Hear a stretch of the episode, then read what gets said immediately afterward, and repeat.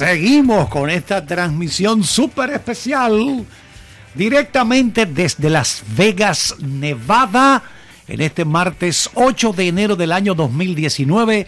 Vámonos de inmediato con José Luis y Rafael. Adelante, Las Vegas. seguimos desde este Convention Center en Las Vegas, de este CES 2019, agradeciendo a nuestros amigos de Geldao Metadon, Santo Domingo Motors. Atención con el tema de Santo Domingo Motors. Vamos a estar haciendo reportajes de las marcas que están aquí en el CES, que pertenecen a la sombrilla de Santo Domingo Motors, y a Cerraduras Toledo, esas importantes cerraduras Toledo en la República Dominicana, una marca que está mm, haciendo historia debido a lo que ofrece su agregado valor en sus cerraduras. Así que agradecer el auspicio de estas marcas y vamos inmediatamente, a a entrar con contenido, ya que tenemos bastante que decir en el día de hoy.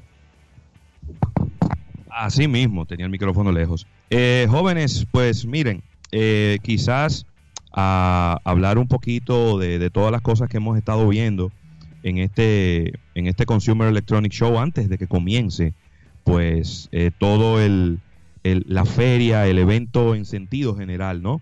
Y eh, pues tenemos muchas cosas que hablar. Eh, el primer evento en el que al que hemos asistido en este en esta feria eh, estuvimos participando en, el, en la rueda de prensa de y creo que por ahí es por donde tenemos que comenzar de la CTA. La CTA es la Consumer and Technology Association, es la el, el lugar la asociación, el gremio que tiene que ver con toda la parte de tecnología en, en, los Estados Unidos. Que inclusive es la precursora de varias ferias, no solo del consumo. No, claro, porque está también la CTIA. La CTIA también, otras ferias de tecnología de menor tamaño, pero son los auspiciadores en todo el año de todas estas ferias. Así es. Y bueno, eh, ellos eh, siempre cada año pasan un reporte de cuáles son las expectativas que se tienen de la industria. Entonces, eh, por un lado, en este año 2019 se espera que se alcance de nuevo un récord de ventas de tecnología de consumo a nivel de detalle de 398 mil millones de dólares. Atención, Carlos Almanza. 398 mil millones de dólares es lo que se estima eh, eh, por las proyecciones que va a estar manejando la industria de la tecnología de consumo al detalle. Esto no estamos hablando de compras al por mayor, de, ventas directas a empresas, nada de esto. Estamos hablando de ventas al detalle. detalle. Eh, sorprende eh, que de nuevo se estima, se hace una proyección de que el negocio de los smartphones va a estar creciendo aunque sea un solo un 2%, pero que va a estar creciendo después de que eh, en años anteriores eh, habíamos visto un, freno y hasta un declive ligero de las ventas de los smartphones, pero en este, en este año estamos hablando de eh, las expectativas son de 80 mil millones de dólares en ingresos, que es un 2% de crecimiento, y unas 170 millones de unidades lo que sería también un crecimiento de un 1%. Nota, eh, un, paréntesis ahí para, para poner en perspectiva al público. Estas 170 millones de unidades es la suma de todas las marcas. Todo, de la industria completa. De la industria completa, ¿no? Porque después dicen, no, que, tal marca, no, no. No, no, no, la industria completa. La industria completa. Y ya se estima que para el año 2022, atención Isaac Ramírez, el 76% de los smartphones será 5G. Ay, ay 76% de los smartphones será 5G. Eh, lo que son unos... Eh, eh, para este año se calcula que van a ser 2.1 millones de unidades de, de, dispositivos. Yo no sé cómo tú lo ves eso, Isaac. Yo lo veo como un poco ambicioso el hecho de que el 76% de los teléfonos inteligentes ya para el 2022 serán 5G cuando todavía esta es la fecha que no hemos visto ni una sola unidad de un dispositivo 5G en la calle. Estamos hablando de solo, de solo tres años. Eh, no sé qué tan, qué tan realizable tú, tú veas ese dato. Bueno, sí, eh, salió un momentito Isaac, pero Ah, realmente es algo eh, sorprendente los cambios que vamos viendo con el pasar Claro. de los días. Ayer precisamente leíamos en el Financial Times que los jóvenes en Beijing, la capital de China, se habían mostrado un poquito indiferentes a la nueva generación de iPhones, porque aparentemente ellos no encontraban al- algo, funciones, aplicaciones que le llamaran, a que los motivaran a hacer una compra de un de una máquina nueva, ¿verdad? Pero Sí, diferenciación. Exactamente. Pero definitivamente que eh, la gente tiene que estar muy abierta, muy atenta a todos estos cambios que nos van, eh, nos van llegando eh, de manera arrolladora. Claro, mira, eh, ya entrando en otra categoría, tenemos los smart speakers, que Smart fue una de las categorías que más creció en el año pasado. Recordemos todos estos dispositivos de, de Amazon con la con al asistente personal Alexa, Alexa. también eh, pues Apple con, con el HomePod, No, relaja, eh, también el, el Google Home eh, con su con toda la familia de Google Home y muchos otros, ¿no? Ahí está también Roku. Pues en este año eh, 2019 se espera un crecimiento de un 7% en todo el mercado de los smart speakers. Estamos hablando de 3.200 millones de dólares en ingresos y 36.6 millones de unidades, lo que es un 5% eh, de crecimiento. Eh, una de las categorías que más se estima que crezca es la industria del smart home o de las casas inteligentes.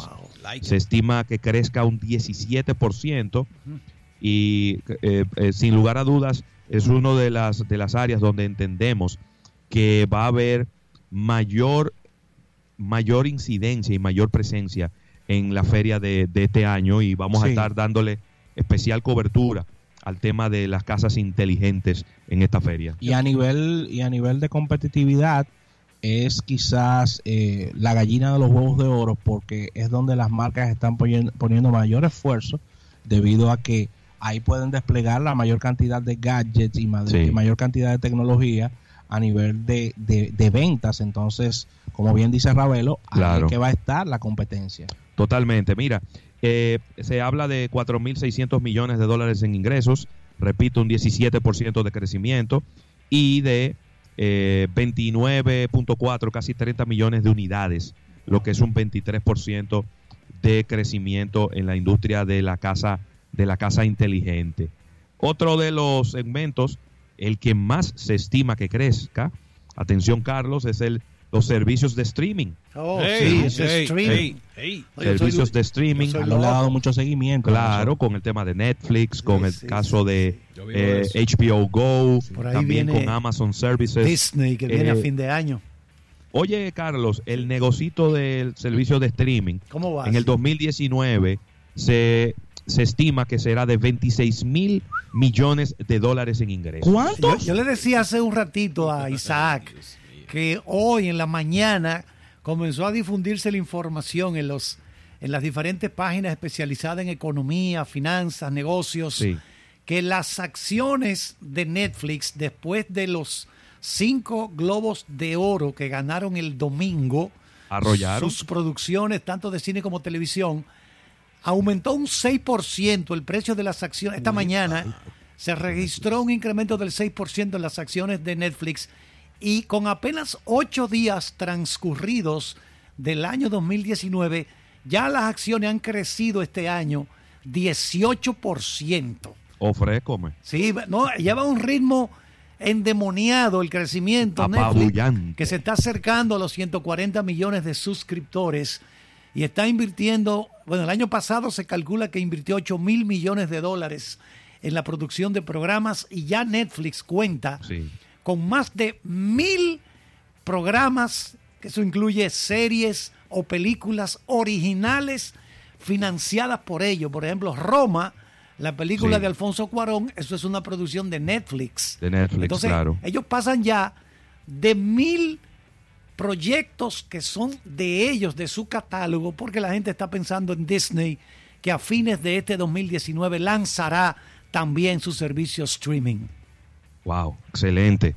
Eh, atención, eh, Alberto Alberto Martínez Bufeo. Que no está escuchando, eh, que está aquí loco, Isaac eh. tiene, eh, eh, perdón, Rafael Fernández tiene, ¿qué va a pasar con la industria de los drones en este año 2019? Estamos hablando de un aumento de un 4% con ventas de 3,4 millones de unidades, Sí. en un aumento, como bien decía, de un 4% y un, y un revenue, Sí, ingreso. un ingreso de un billón de dólares. Yo creo, Isaac, que debe ser la categoría que debemos de ponerle un ojo y un y una y una alarma porque que solo crezcan los drones un 4% en el 2019 para mí es preocupante. Yo no sé qué tú piensas, yo creo que es una industria muy nueva para que ya esté llegando a su techo.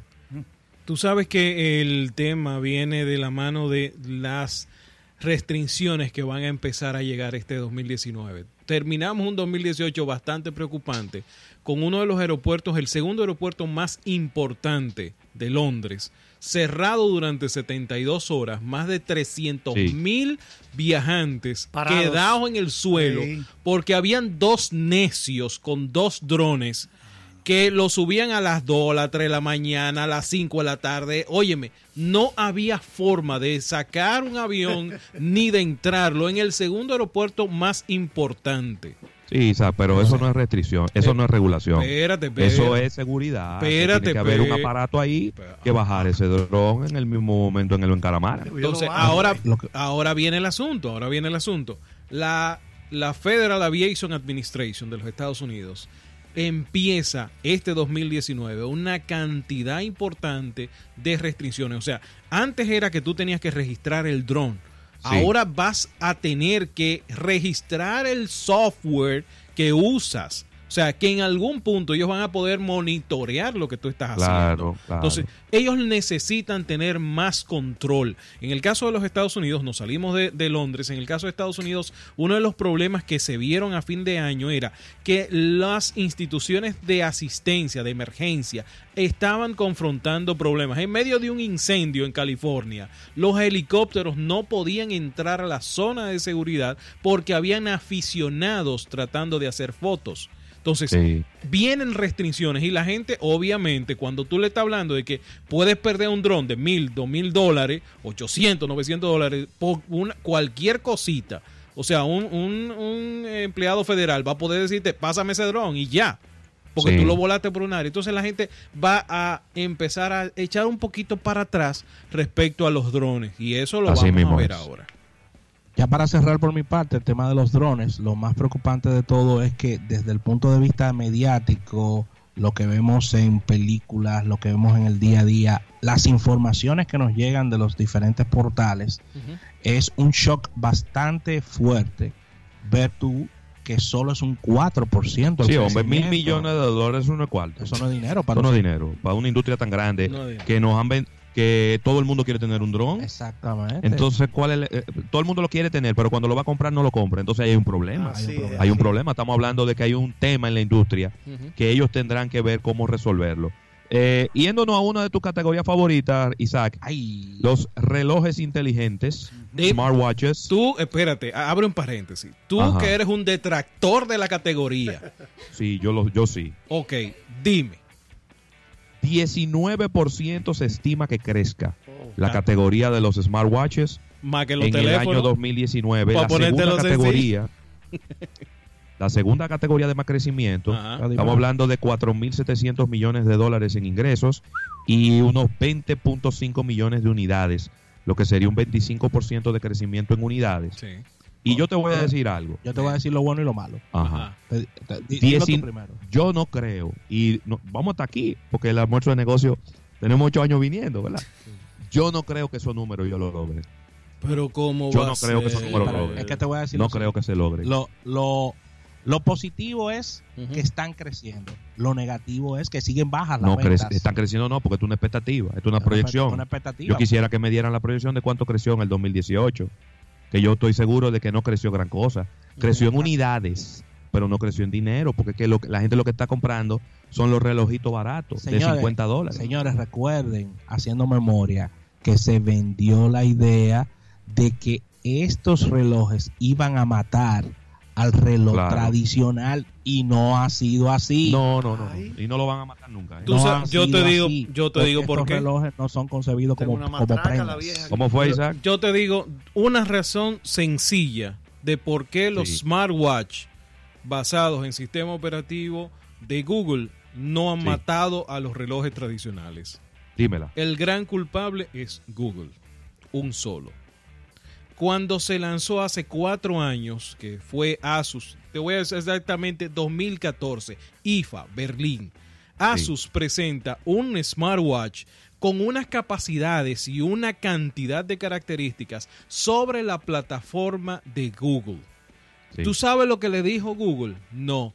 Quítale todo eso y ven con lo que nosotros tenemos. Este software es estándar para todo el mundo, así que no hay ninguna diferencia entre si tú tienes un LG, si tú tienes un Asus, si tú tienes un Samsung. Bueno, Samsung en el caso de Samsung ha echado un chin para allá, pero Sí, se sea, fue con Tyson. con Tyson y le ha ido muy bien. Incluso es tanto así que lo que ustedes vieron a fin de año que estuvo presentando Huawei, Huawei viene Sí. con un standalone, o sea, con un, un reloj, un smartwatch que no tiene nada que ver con Google. O sea, ellos decidieron meterle su propio sistema operativo. Se Así poca que la pila. el culpable sigue siendo Google de que la- esa categoría no avance. Ahora, está la, ustedes están viendo la parte de reloj. Yo estoy viendo también la parte de smart bands. Recuérdense que ahí está un Sí. Xiaomi, está un Fitbit, que tienen unos números impresionantes en ventas, que han tenido Yo creo que lo están incluyendo ¿eh? en la misma categoría. por supuesto, tienen que incluirlo, porque también están, por ejemplo, no solo las bandas cuantificadoras, están también ahora unos dispositivos que uno se pone en el pecho, que es como un elástigo, y ese elástigo eh, te está sincronizando con, con- con la, la- el smartphone. Pero también están dentro de esa categoría, que me imagino que deben estar, los dispositivos que tú colocas debajo de la almohada para monitorear los patrones de sueño los poloches, que eh, está la ropa inteligente. O sea, hay una cantidad de cosas que se van agregando a esa categoría que sirven para monitorear nuestro, nuestra salud.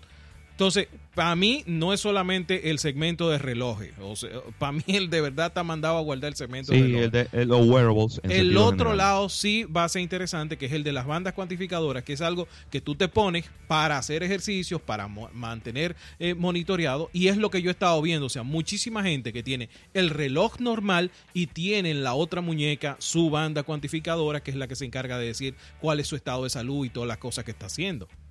Claro.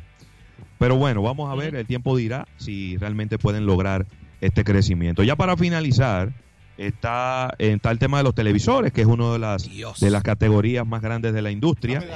Estamos hablando de que la categoría de televisores 4K Ultra HD eh, estaría creciendo un 8% en este 2019. Yo- Estamos hablando de 16.400 millones de dólares y unas 22 millones de unidades, lo que sería un crecimiento de un 14%. Ya en 8K, atención Isaac, atención Carlos, atención también a Alejandro Jovine, que está loco por comprarse un televisor 8K. 8K. Se estima que este año se venderán 200 mil unidades de televisores 8K. míralo ahí. Bueno. Es decir, que ya habiendo bajado los precios, Sí, Sí. sí. habiendo eh, habiéndose hecho más asequible a los a los usuarios normales del mercado, no solamente a un grupito de personas multimillonarias, se podría hablar de 200 mil unidades y una buena parte de estas 200 mil unidades creo que será de TCL que está dando pela Ay, en el mercado en lo que respecta en lo que respecta a precios y a tecnología y a entender un mercado Sí.